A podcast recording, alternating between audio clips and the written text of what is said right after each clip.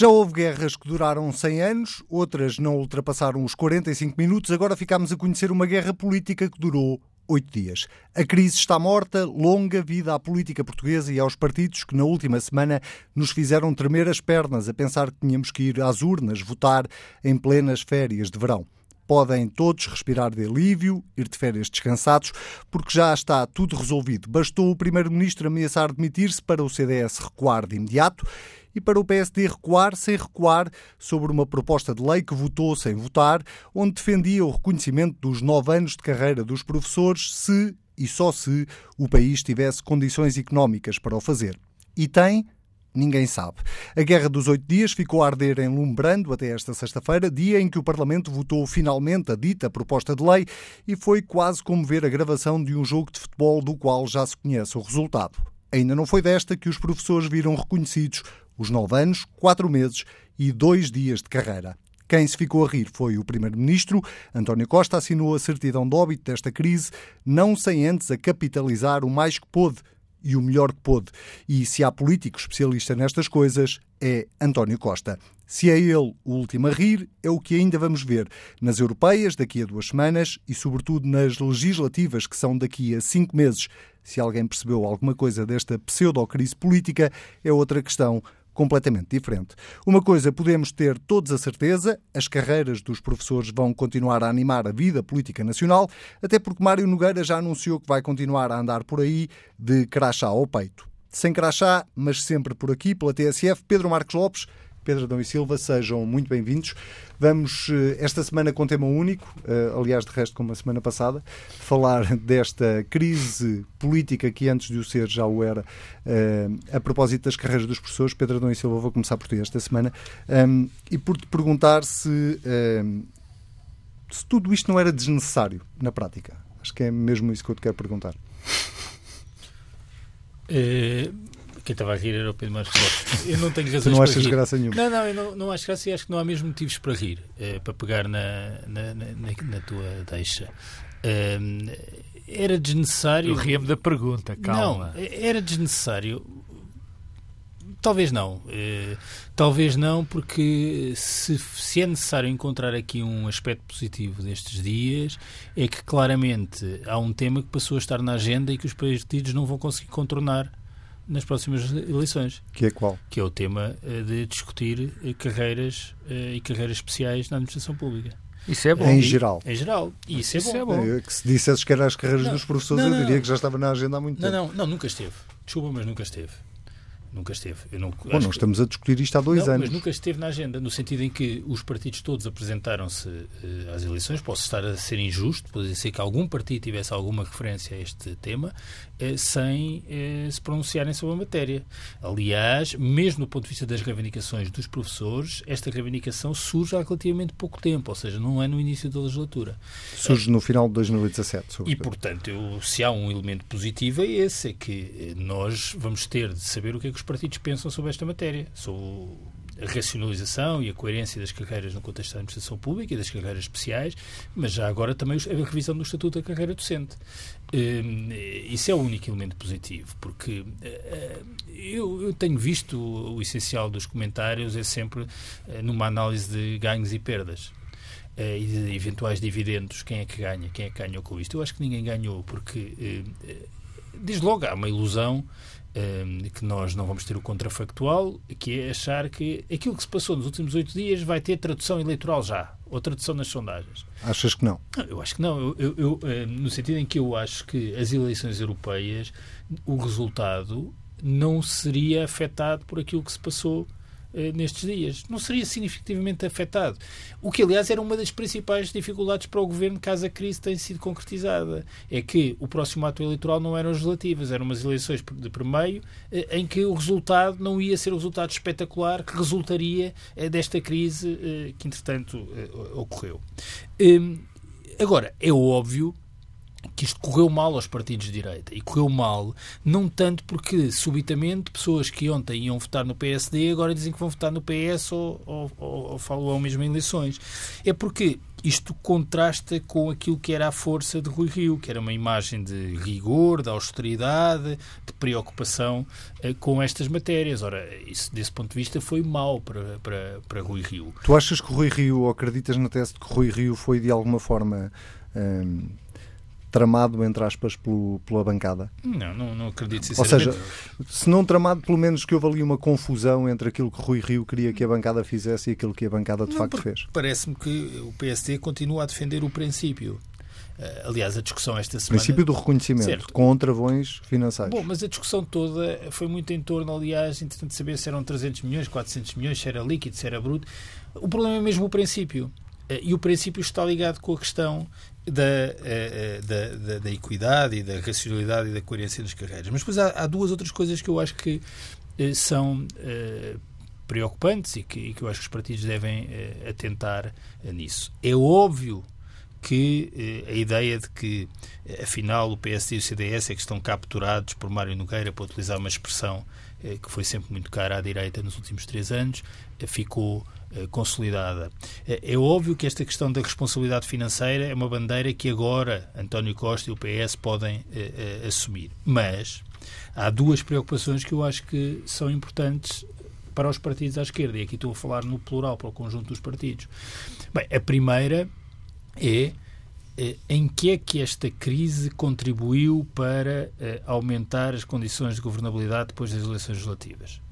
Uma coisa era termos o PS à beira da maioria absoluta e podermos achar que eh, uma dramatização deste tipo podia ajudar à formação da maioria absoluta. Eh, eu acho que é muito, quer dizer, acho que ninguém no seu perfeito juízo acha que o PS tem condições reais de alcançar uma maioria absoluta e, portanto, isto não contribui para esse fim e, no entretanto, pode diminuir as condições de diálogo à esquerda. E outra coisa que é fundamental é então, que... desse ponto de vista, desculpa, achas que saiu o tiro pela culatra António Costa? Não, não, não saiu, não saiu. Tu não achas que ele tentou capitalizar eleitoralmente não, mas, capital... não, eleito, mas aí é que é o meu, a minha divergência é no capitalizar eleitoralmente. É a ideia de que eh, isto traduz-se em ganhos eleitorais já. Eu acho que isto traduz num ganho de posicionamento, de imagem, de demarcação. Ah, é muito importante, e isso é outra vantagem, é muito importante que os partidos se demarquem. Isto é, que seja claro eh, porque é que eu devo votar no PS, ou no PCP, ou no Bloco de Esquerda, ou no PSD, ou no CDS. Desse ponto de vista, isto ajudou essa demarcação. Eh, agora, há um ponto de equilíbrio eh, em que o PS, o PCP e o Bloco de Esquerda vão ter de sempre, vão ter de sempre gerir com muito cuidado, que é até onde é que se podem confrontar sob pena de prejudicarem a capacidade depois de se entenderem. Mas também, se não se confrontassem, os incentivos para os eleitores votarem de forma diferente eram poucos. Mas a coisa fundamental, a meu ver, é mesmo a questão da escola pública. É em todo este processo, que contributos é que são dados efetivamente para aquilo que é uma opção substantiva que é a defesa da escola pública. Então, mas de, deixa-me ir ao Pedro Marcos Lopes, porque já estamos a misturar aqui demasiados assuntos no, na, na mesma intervenção. Pedro Marcos Lopes, a mesma pergunta. Isto era tudo escusado? Era. Era escusado, mas uh, quase que, que era capaz de dizer que era inevitável. Quer dizer, quando, quando nós temos quando a, indefinição do que os partidos têm, quando, é, quando não há uma definição concreta das posições dos partidos sobre um determinado, um determinado assunto, nós corremos sempre o risco de deste tipo de coisas uh, acontecerem. Mas quer dizer, uh, é verdade que nós que nós temos que, que nós temos é verdade. é, é verdade para mim, pelo juízo é verdade para o Pedro, é verdade para meia dúzia de pessoas, mas o facto é que não é verdade para os partidos. Nós temos um problema com as carreiras. Isso é evidente, não é? nem vou discutir isso. Mas primeiro o lado se isto, político. Sim, tu a semana passada isto... foste muito crítico em não, relação eu, à posição do PSD. Não, eu, eu, acabei o último, eu acabei o último programa dizendo o seguinte, que persistir no erro é errar duas vezes. E a sensação, e quando eu vi, quando, quando eu soube que Rui Rio, quando soubemos todos, que Rui Rio ia voltar atrás, e vamos lá ver se a gente se entende, voltou atrás, eu achei que ele tinha feito bem. O problema foi o foguetório que fez depois disso. Quer dizer, uma crise, eu, eu, eu, eu acho que esta crise foi demasiado curta e também conheço a memória política dos portugueses também é bastante curta. E, portanto, este assunto poderia ter causado muito menos danos ao PSD se o PSD, muito simplesmente, ou se Rui Rio, muito simplesmente, tivesse feito de uma maneira clara, enfim, até podia ter feito aquele fogatório no primeiro dia, mas cessasse com as mais explicações e mais explicações. Quando os políticos têm de dar muitas explicações, normalmente é porque fizeram qualquer tipo de disparate. E foi o que Rui Rio fez. Mas tu achas que o disparate é do Rui Rio e da direção do Rui Rio oh, ou foi um disparate oh, da bancada? Oh, a mesma pergunta que fiz ao oh, Pedro. Anselmo, eu nem sequer levanto a hipótese, recuso-me a levantar a hipótese que seja da bancada. É que se eu achasse que num tema tão importante como este, Rui Rio não tenha controle sobre a bancada, eu achava que Rui Rio não podia ser presidente do Partido Social Democrata. Não seria a primeira vez. Não, mas é de acordo, mas num tema destes era impossível. Eu, aliás, acho que todo esse, todo, toda essa tese, que não é tua, algumas pessoas a puseram a circular, eu acho absolutamente absurda e, aliás, vai contra Rui Rio, não vai a favor. Não vai a favor de Rui Rio. O facto de haver gente disposta a acreditar que Rui Rio foi desautorizado ou alguém ultrapassou o Rui Rio naquela votação, é pior para Rui Rio. Mas aqui o, o, estamos a falar de perdas e ganhos, e de facto há aqui. Vamos lá ver se a gente se entende. O Pedro não quis ir por esse lado, mas é evidente que há perdas não, mas, e repara, ganhos. Oh, oh Pedro, eu, eu, não estou a dizer que não há perdas e ganhos, é só para clarificar. É a ideia que é criada de que de repente houve aqui uma ah, movimentação não, eleitoral não, não, claro que não. súbita. Não, mas a questão, mas há, mas há aqui. As coisas não são assim. Não, não, dizer, são. Não, não assim. são, e eu repito, a crise foi curta e a memória política é curta. E foi curta. Podia ter sido, mas era, era mais curta. Rui Rio até podia ter feito mais curta. Quer dizer, e agora este. Especialmente, eu, desculpa lá estar a interromper outra vez. Eu acho que não é só o problema da duração é também eh, da intensidade e terem reforçado a posição. Não, não é questão, mas, ó Pedro, o que eu digo é exatamente isso, isso é que não valia a pena, ainda para mais. Agora, este reforço do Rui Rio, mais uma vez hoje, que a dada altura eh, eh, diz coisas que não há necessidade nenhuma, que não são verdade sequer, que os comentadores é que estão a, a infectar a opinião pública, porque nada daquilo não foi. Quer dizer, não vale a pena. Isto não vale a pena. Mas, Isso é uma velha estratégia de Rui Não, mas não interessa. Quer dizer, a, a, questão, onde eu queria ir das ganhos e perdas, é evidente que houve ganhos e perdas. O primeiro, há um que eu quero arrumar já. Quer dizer, eu não, eu não, não sou daqueles que diz que isto foi o último, o prego no fim da geringonça. Para mim não faz sentido porque, eh, enfim, já fazemos este programa todas as semanas e eu já, já, já, já passei. Eu, calma, essa certidão de óbito já tinha passado, não há hipótese. Mais uma vez, mais uma vez, num dossiê importante, potencialmente estruturante, os partidos estão de costas voltadas. E, portanto, eu não, nem é otimismo nem pessimismo. Eh, era capaz de jurar, e estou disposto a depois a ser insultado, se, eu, se há uma nova geringonça. Não é, não é possível, não é? Não é possível, nem noutra formulação qualquer que haja um entendimento. Não acredito que o haja. E espero que não haja, porque é preciso governo. Mas, e portanto, esse assunto já arrumei, quer dizer, não, isso já, já estava arrumado, já não há, eh, não foi o fim da geringonça. O problema do PSD, quer dizer, o, o Rui Rio teve a sua estratégia, estava a seguir uma linha coerente até. Muito coerente. Se as propostas viessem de onde vierem, de onde viessem, peço desculpa, ele aceitava-as, quer dizer, sempre com aquele uh, uh, dito primeiro Portugal, depois, enfim, primeiros portugueses, Portugal, aquela frase a carneiro. E eu estava a ver uma certa lógica nisso. Eu acho que o eleitorado lhe reconhecia isso. É normal haver uh, falhanços, é, é, normal haver eh, uma leve oscilação, coisas mais certas, coisas mais erradas, mas a linha tem de ser constante. Quer dizer, não se pode, é de vez, é, é fazer dar uma guinada destas com esta violência. Isto é o que era de evitar. E percebendo que se estava a dar a guinada, tinha que se corrigir. Dir-me-ás, isto vai ter um impacto eleitoral? Não sei não sei, direto não terá, eu acho que nas europeias nunca teria. Nem para o PSD, nem, nem para teria. o PS. Agora, o que põe em causa e deixa muito mais descuidado é o flanco do PSD. Porque eu estou capaz de apostar que isto vai ser tema que vai ser muitas vezes atirado. E a convicção que as pessoas. a cara do PSD e de Rui Rio. E eu estou convencido que a convicção das pessoas é que de facto o PSD se enganou. E quanto mais o PSD e Rui Rio disserem que não se enganaram pior vai yeah. ser para o PSD. Portanto, e depois já Deixa-me só dois, e não é Sim. na substância, quer dizer, e há dois argumentos que eu uh, lamento, mas uh, não posso aceitar. Eu acho que o PS também não devia ir por esse caminho. E eu já disse aqui vai, variedíssimas vezes que eu acho que o Rui Rio está, está a fazer um, um, um, bom caminho e eu até concordo com, com o caminho, acho que, está, que é correto. Quer dizer, a história das cláusulas de salvaguarda. Quer dizer, o que é que é uma cláusula de salvaguarda? Quer dizer, aumenta-se em função das finanças públicas ou das condições financeiras do país estarem melhor ou pior? Diminui-se em função. Mas quer dizer, isso não faz qualquer tipo de sentido.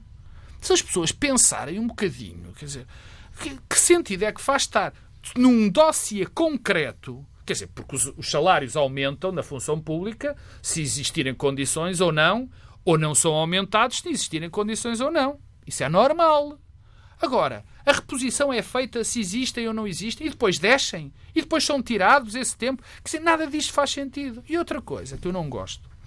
Eu, eu não é a primeira vez o Partido Socialista e o Governo já falou de, de, de aumentos líquidos aumentos ilíquidos. Também é bom ter memória. O facto de ser 600 ou 400, eu não sei se são 400 ou 600, quero dizer. Agora, não se pode falar é de valores líquidos. A bem do rigor, não se pode falar dos valores líquidos. E eu, eu lembro, e repito. Mas olha que foi a própria UTAL que falou Pô, Não, eu líquidos. sei, eu sei. Mas eu lembro que o PS já o fez. Também em, com benefícios de. Com umas de estatísticas. Claro, exatamente. Pela, exatamente. Não vale a pena Mário Centeno agora vir dizer com ar seríssimo que nunca fez isso porque já o fez. Agora, é uma coisa que, outra coisa que não faz sentido nenhum. Quer dizer, as pessoas parecem não percebem o que é que são os impostos. Os impostos é algo que se recolhe e que depois o poder político, que é designado por nós, gasta segundo os seus próprios critérios políticos. Os impostos que se recolhem com o dinheiro que os professores deviam pagar IRS não são para pagar mais professores ou menos professores. Não. Passam para um bolo que depois é distribuído por toda a comunidade, segundo determinados critérios. Não faz sentido. Quer dizer, então agora, cada vez que eu subir um salário na função pública, não digo que subi 20 euros digo que subi 14, porque 6 ficam sempre deste lado. Quer dizer, não vale a pena fazer este tipo de. Pedro, Pedro Adão e Silva, uh, retomando um tema que tu afloravas há pouco e que tem a ver com a própria da discussão em torno das carreiras uhum. dos, eh, não só dos professores, mas de todas Sim. as carreiras da administração pública. Um, ehm, tu há pouco dizias que uh, isto, se alguma vantagem em toda esta crise política teve, foi colocar este tema na agenda, ainda que aquilo que nós ouvimos até agora por parte dos partidos políticos sobre esta matéria foi, nomeadamente, o PSD dizer que, eh, vendo chumbado esta sexta-feira no Parlamento as suas propostas, que colocaria no programa eleitoral uh, o reconhecimento dos nove anos aos professores com as tais cláusulas de salvaguarda. Mas não ouvimos o resto. E, sobretudo, não ouvimos António Costa, o Primeiro-Ministro, a falar ou a comprometer-se de todo com, esse, com essa matéria. E esse era um dos problemas que se levantava nesta discussão. É se, se reconhecerem os nove anos aos professores, nove anos, quatro meses e dois dias, um, ehm, depois isso abrir a tal caixa de Pandora. É, em teu entender, o que, é que, o que é que os partidos, não é o que é que os partidos deviam fazer, mas qual era a regra de princípio que deveria, deveria ser colocada em cima da mesa? Não vou aqui sugerir uma reforma das, do, do, Estatuto da Carreira Decente ou até do conjunto das carreiras especiais. O, o, que, o que eu acho é que esta discussão serve para sublinhar algumas coisas que são importantes e que têm precisamente a ver com, com isso. Bem, eh, um enorme equívoco em que o PS poderia cair e o governo por gasto eh, é pensar que se ganham eleições em torno do rigor orçamental. Ou seja, que o rigor orçamental é um fim em si mesmo. Eh, esta discussão serviu e foi útil para o governo eh, e o PS assumirem a bandeira do rigor orçamental. Mas é preciso que seja dita alguma coisa sobre para que é que serve o rigor orçamental, ou seja, o que é que eu quero fazer com o rigor orçamental. E eh, sobre os temas que têm a ver com os serviços públicos e a escola pública e o Serviço Nacional de Saúde e por aí fora, não basta dizer que estamos a defender o Serviço Nacional de Saúde ou a escola pública porque estamos a ser rigorosos. É preciso utilizar esse rigor orçamental como instrumento para alguma coisa nessas matérias e, portanto, isso implica esta viragem eh, também a partir desta, deste espaço que é o do rigor orçamental, o que é que eu quero fazer com isso? E é aí que chega a discussão sobre as carreiras. Eh, uma parte importante daquilo que eh, tem de ser discutido eh, é precisamente aquilo que queremos dos recursos humanos. Quer dizer, a escola pública não é uma abstração, é uma coisa que depende também dos professores. E eu temo que, até pelos incentivos que são dados, quando se vê as sondagens, aquilo que dizem sobre a concordância dos portugueses em torno da, da posição do governo e do PS contra o reconhecimento do princípio, e eu julgo que essa é a posição correta, este princípio não é adequado, não é questão do impacto financeiro. Até porque é equívoco olhar para o impacto financeiro olhando apenas para aquilo que é direto dos professores. O problema é os incentivos que isso criava para um conjunto de corpos eh, e de carreiras. A questão é eh, não se pode transformar agora este tema eh, numa, num posicionamento em que o rigor orçamental passa a ser o alfa e o ômega de tudo e que toda a discussão política acaba aí. Um, porque é bom que se tenha consci consciência de que quando a economia até está a correr bem, este tema perde alguma relevância. E dois, já, já percebemos por vários motivos, que hoje, ao contrário do que se calhar acontecia há 15 ou há 20 anos, a economia não é o determinante absoluto do voto. Agora, incentivos que não devem ser seguidos. Por exemplo, ir num crescendo eh, antagonista com os professores. Eh, é tentador quando se ouve o, o presidente, secretário-geral, eh, da, da FENPROF a falar, ir num crescendo de resposta. Isso serve exatamente para quê? Ehm, se o governo agora passa a ter nos, nos professores enquanto classe eh, eh, um opositor, o que é que a escola pública ganha com isso? Eh, eu não estou com isto a dizer, eu, eu acho que a representação sindical dos professores é um problema para os professores, mas é que é escolhida pelos professores e vai provavelmente voltar a ser escolhida a posição que a representação sindical dos professores tem em relação à questão da reposição, a meu ver, é errada. Mas isso não deve fazer com que, de repente, eh, a oposição ao governo seja a classe dos professores. Porque há uma obrigação eh, que o governo tem, este e o próximo, mas por maioria de razão, um governo que repete agora que os seus parceiros privilegiados serão os partidos à esquerda, tem como obrigação a defesa da escola pública. Bom, repete-se o seu contrário, não é? Nós, no fim de semana passado, ouvimos Carlos César a dizer que uh, seria impensável voltar a repetir-se uma solução de governo como a que existe atualmente. Depois, a seguir, ouvimos Mariana Veja da Silva dizer exatamente o oposto. Mas, oh, uh, Cordeiro, concordarás, a dizer o oposto. Portanto, que a repetição... O que é um filme repetido, na verdade, Bom, não é? E do lado do PCP é dita a mesma coisa, a solução não pode ser repetida, isso parece-me óbvio. E não pode ser repetida exatamente porque precisa, necessita de uma plataforma programática partilhada, mesmo que mínima, e essa plataforma. Não e vejo... achas possível encontrar essa plataforma? Não, eu não sei se é possível, não, não vou fazer apostas. Um mas se esse, se esse, esforço, se esse esforço não é feito, quer dizer, como é que vai ser a governação do país a seguir uh, a outubro? Ah, e dois eh, eh, quer dizer, eu julgo que eh, há aqui uma partilha de interesse na defesa da escola pública ou do Serviço Nacional de Saúde. Bom, como é que isso se concretiza? A pior forma de concretizar isso é fecharmos a discussão em torno do princípio e do impacto financeiro. Agora, se a discussão sobre o princípio e o impacto financeiro for articulada com outras dimensões, nomeadamente a revisão do Estatuto da Carreira Docente, isso já há aqui uma matéria até negocial. E há coisas, quer dizer, relativamente óbvias. Há uma, há uma pergunta que é uma pergunta de princípio, que é nós concordamos que em todas as carreiras todos devem poder chegar em teoria ao topo? Então, mas essa era a pergunta que eu te fazia inicialmente, que é qual é que deve ser o eu princípio? Eu acho que não. Eu acho que não faz sentido eh, a carreira como está, em que eh, o número de anos para chegar ao topo é, é diferenciado, isto é, em que há escalões mais longos e escalões mais curtos? Eu acho que não. Os escalões deviam ter todos o mesmo, o mesmo número de anos. Depende das carreiras. O, não, não estou a falar dos professores. Ah. Estou a falar dos professores. O tempo como contratado deve continuar a contar para a progressão? Eu acho que não. Os professores que vêm do privado e que dão aulas há 30 anos no privado e que se candidatam a uma vaga no público e entram para o público e esses anos que tiveram no privado contam para efeitos de carreira no público, isto faz sentido? Eu acho que não. Quer dizer, há várias coisas. O, o período eh, eh, eh, em que as faltas justificadas devem contar com prestação de serviço para efeitos de prestação de carreira, eu acho que não. Eh, quer dizer, há várias coisas que podemos falar, nomeadamente também regressar ao tema da avaliação. Ah, certamente, eh, os, os modelos de avaliação que já foram discutidos são excessivamente burocráticos democráticos, mas é preciso criar uma, um modelo de avaliação que seja mais efetivo.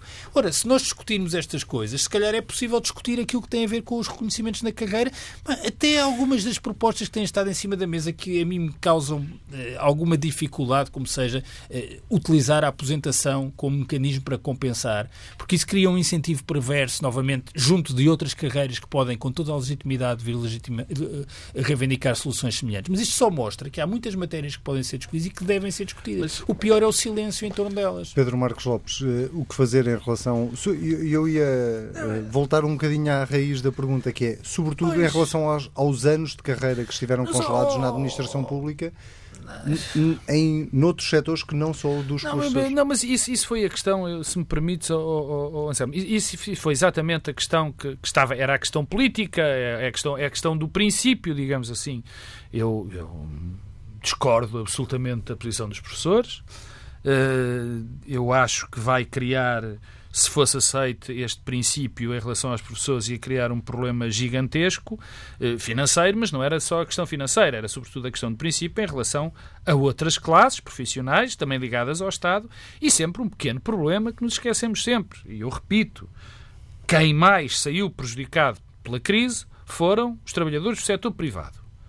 Não é nem um, nem dois, nem três estudos que, que, que o dizem. É um facto, quer dizer, é, é indesmentível, tanto no que diz respeito ao seu regresso ao mercado de trabalho, que foi por valores médios mais baixos, quer ao desemprego que tiveram que sofrer, quer aos problemas de imigração. Isto não é conversa, foi exatamente o que aconteceu.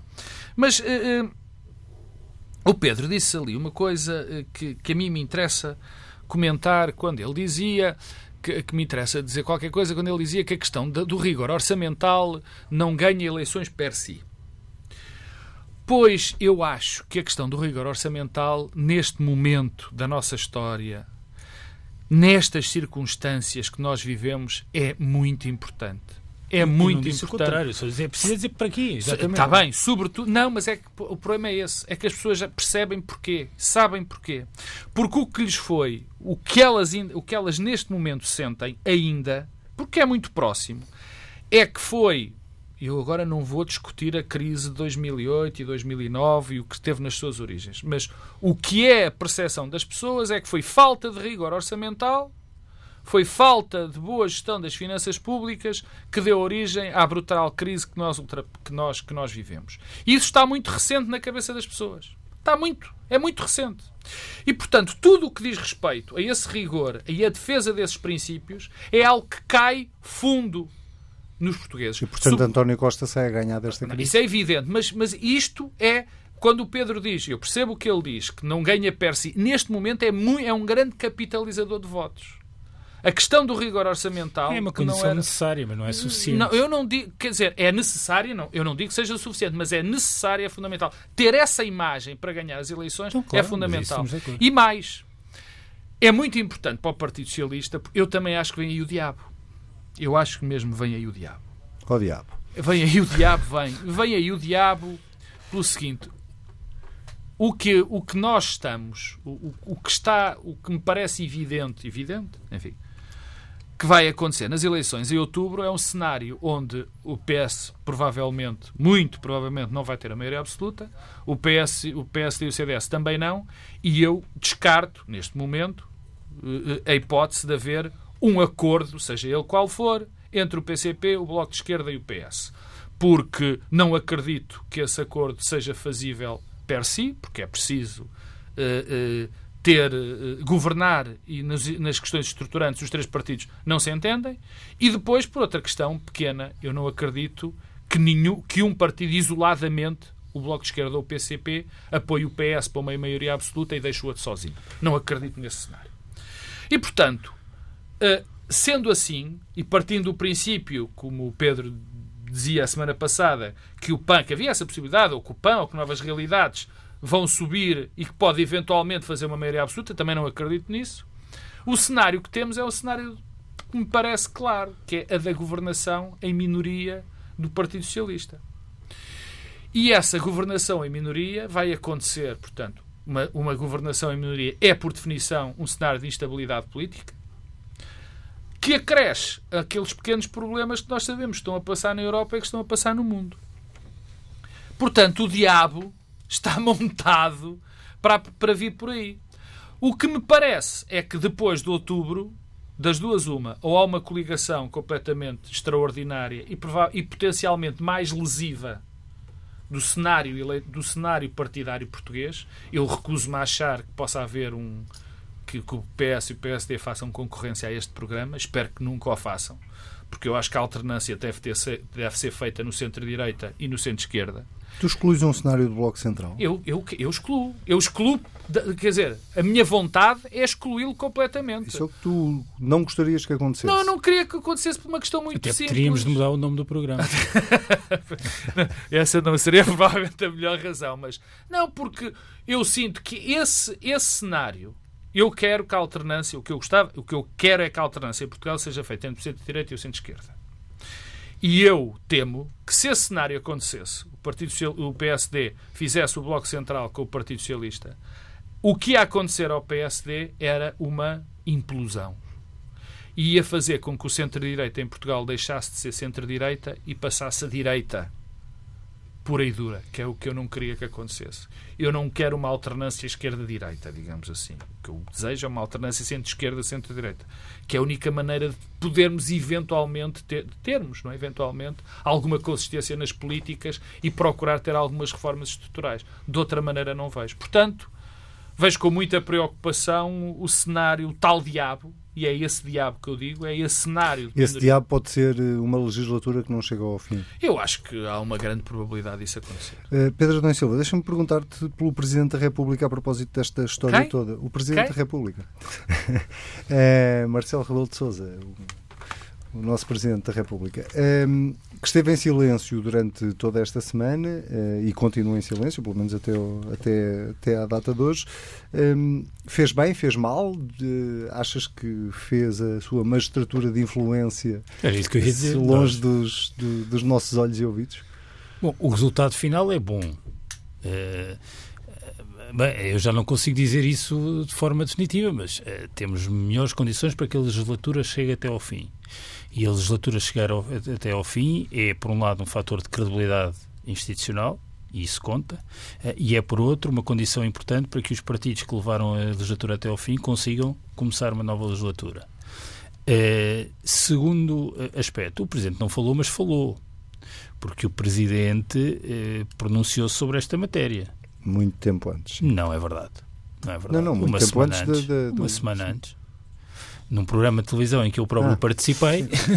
Eu ia, eu ia, eu, eu ia ajudá-lo e dizer que foi nesse Sim, programa. tu, tu citaste a semana passada. é Disse verdade. duas coisas, eh, teorizou sobre um conceito jurídico, que é o conceito da situação atual hipotética, que é o que, em que situação é que nós estaríamos hoje se não tivesse acontecido o que aconteceu, eh, e, e sublinhou que havia duas ilusões. Achar que era possível regressarmos ao ponto em que nos encontrávamos antes da crise e achar que os efeitos da crise não obrigavam a olhar para o pós-crise de forma distinta.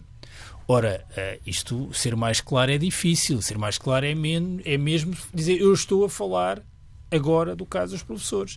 Ora, eh, o que o Presidente estava a dizer é que, julgo eu, julgo não estar equivocado na interpretação, é que não acompanhava a posição daqueles que julgam que é possível reconhecer o princípio eh, que é reivindicado. Uh, isso por um lado. Por outro, uh, imagino que o Presidente não seja um entusiasta uh, de crises políticas e que perceba o efeito que as crises políticas têm. e as crises políticas, por vezes em abstrato, parecem trazer dividendos. Mas uma coisa é em abstrato. e a, a, dimensão mais relacional, isto é, o que é que este vai dizer, o que é que aquele vai fazer. Outra coisa é o momento em que a crise, de facto, se materializa, em que é preciso dissolver o Parlamento, que é preciso antecipar eleições. Será que a posição das pessoas manter-se à mesma nesse momento? Uh, o país ganhava com isso? O melhor cenário para António. Costa foi este. Não, facto. o melhor cenário para António Costa era uma variação deste. Era um cenário em que Rui Rio e Assunção Cristas ainda tinham demorado mais uns dias a Ah, recuar. sim. Esse era o cenário ótimo para António Costa. Assim foi um cenário muito bom para António Costa. Sim, mas Agora, não havia possibilidade a Pedro, concretização, porque a era uma semana. a concretização da crise, a materialização da crise seria um problema. E, portanto, eu, eu imagino, e agora estou mesmo a imaginar, não faço a mais pequena ideia, é que o Presidente eh, contribuiu para que a crise se esvaziasse. Mas é muito curioso que estava, estava a ouvir-te e estava-me a lembrar do que os dois disseram aqui a semana passada, na sequência do, do, da ameaça do Primeiro-Ministro, que eh, quase ninguém tinha margem de recuo. Aliás, vocês disseram claramente Bom, agora é muito difícil alguém recuar. A verdade é que. Eu lamento, mas deixa desculpa. PSD eu, disse, recuaram. eu disse que errado as persistir no erro. É verdade, é verdade. E pensava. Mas, mas disseste também eu, que era difícil sim, recuar. É, mas era difícil, é sempre difícil. Ah, desculpa lá, Pedro. Desculpa. Estás desculpado. Há, é, é, há uma regra que eu não sei quem é que escreveu. Que eu por acaso havia um político que já morreu que, que tinha que dizia que, um político nunca podia dizer que se enganava. Eu não percebi, eu nunca percebi onde é que essa regra está escrita. Quer dizer, e havia um que não morreu que diz nunca me engano e raramente sim, tenho dúvidas. Mas não sei onde é que essa regra está escrita e não faz sentido. Quer dizer, uh, uh, eu acho mesmo que este cenário foi o cenário perfeito para António Costa. Aliás, o Pedro disse que era demorar mais tempo, mas não havia possibilidade de demorar mais tempo porque a votação. Não, não mais, era... mais 48 horas. Ah, mais uma hora. Quer dizer, mas isso, ok. Mas isso era demorar mais tempo. Mas não, mas não, não, não. Isso não impede que o, o efeito quer dizer, o, o efeito, aliás, não foi propriamente beneficiar ou diretamente beneficiar António Costa, foi prejudicar a imagem do Rui Rio e do PSD. Esse é que é o efeito útil, ou útil ou pelo menos foi mais parece... prejudicial para Rui Rio do que benéfico exatamente, para António Costa. Exatamente. Agora eu persisto naquilo que comecei por dizer. A crise foi demasiado curta e, e a, memória, também é bastante curta. Falando e, e agora mete-se a gosto. Falando do Presidente da República, uh, fez bem? Marcelo, que, não ter uh, falado, tendo falado antes da própria crise? Eu acho que Marcelo Rebelo de Sousa, eu acho que Marcelo Rebelo de Sousa não, pela primeira vez, não antecipou esta crise. Não antecipou esta crise. Discordo. Eu, pois, mas eu acho que não. Eu acho que Marcelo Rebelo de Sousa não antecipou esta crise. Eu acho que ele, até pelo facto de o ter dito, até por lhe parecer evidente, nunca pensou que o Rui Rio e o PSD cometessem este, cometessem este erro. Eu não acredito, francamente. Não acho que tivesse. E agora, geriu, foi, mais uma vez, de uma forma muito boa, este momento político. Porque este momento político exigia, obrigatoriamente, na minha opinião, que o Presidente da República estivesse calado em termos de, em termos de, de espaço público. E agora, quando falar, o que, que é que achas que vai dizer? Acho que não vai tocar neste assunto. Achas que não vai falar Acho que não vai tocar neste assunto. A minha opinião é que não vai tocar neste assunto. E se ele, coisa que nunca o fará na vida, me pedisse a opinião, eu dizia-lhe: olha, nunca mais falo neste assunto. Mas porque ele ouve tocar... aqui no Bloco Central. Ah, espero que sim. Mas porque tocar neste assunto é uh, inflamável neste momento. Ele já disse o que tinha a dizer. Muito bem, Pedro Marcos Lopes, Pedro Adão e Silva, nós voltamos a ver-nos na próxima a ver-nos e a ouvir-nos na próxima semana. O Bloco Central desta semana fica por aqui. Já sabe, se quiser voltar a ouvir, basta ir a tsf.pt, pode procurar-nos também em podcast. Já sabem que já estamos no Spotify, portanto, pode procurar também o podcast do Bloco Central no Spotify. O programa desta semana fica por aqui. Se quiser comentar, basta ir a tsf.pt e usar o hashtag TSF Bloco Central. Nós voltamos daqui uma semana.